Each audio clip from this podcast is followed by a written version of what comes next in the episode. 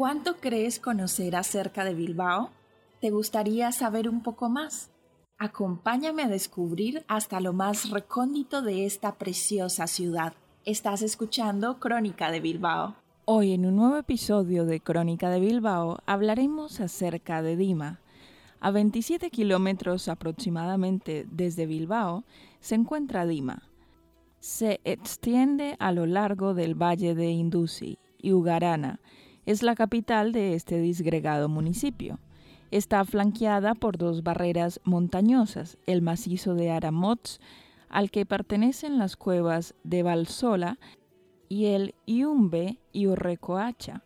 En Ugarana podemos ver edificios con historia, como la iglesia de San Pedro, el Palacio Urizar, edificio residencial aristocrático del siglo XVII, que recuerda las fortalezas banderizas y sobre todo la ermita Humilladero de la Piedad, en cuya fachada de sillería destacan las verja barroca de hierro forjado y el pórtico sobre columnas. También son de obligada visita barrios como Ova y Artown, o rincones como la Hollada de Velachiquietaco, Galdara, en el corazón del macizo kárstico de Aramot, y el molino de Samacona, cerca de las cuevas que pretende dar a conocer el ancestral oficio de molinero. Hablemos ahora de Arreacha, Arreacha es un punto de encuentro para los montañeros enamorados de Gorbella, ya que desde aquí parte la ruta más habitual de acceso a la vertiente vizcaína del macizo, por un camino que lleva hasta Pagomacurre, tras pasar por las áreas recreativas de Upocomacacha y La Reder.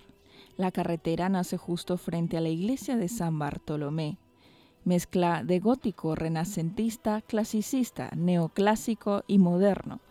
Para el estilo mudéjar, queda la casa de la calle de la Piedad. El casco antiguo de Arreacha invita a un paseo por las empedradas y estrechas calles, en las que también destaca el Palacio de Gortázar y el número 7 de Beecocalea, típica casa de los núcleos medievales, todo ello le ha merecido a Arreacha la declaración de conjunto monumental. Hablemos ahora del Ecomuseo. A 5 kilómetros de Valzola, el Ecomuseo del Caserío Vasco difunde la casa tradicional vasca como institución económica, social y religiosa. El edificio es un espléndido caserío del siglo XVI, cuando la madera de roble era el elemento principal de las viviendas. En él se representa la vida de los baserritarras, sus costumbres, labores, muebles y utensilios.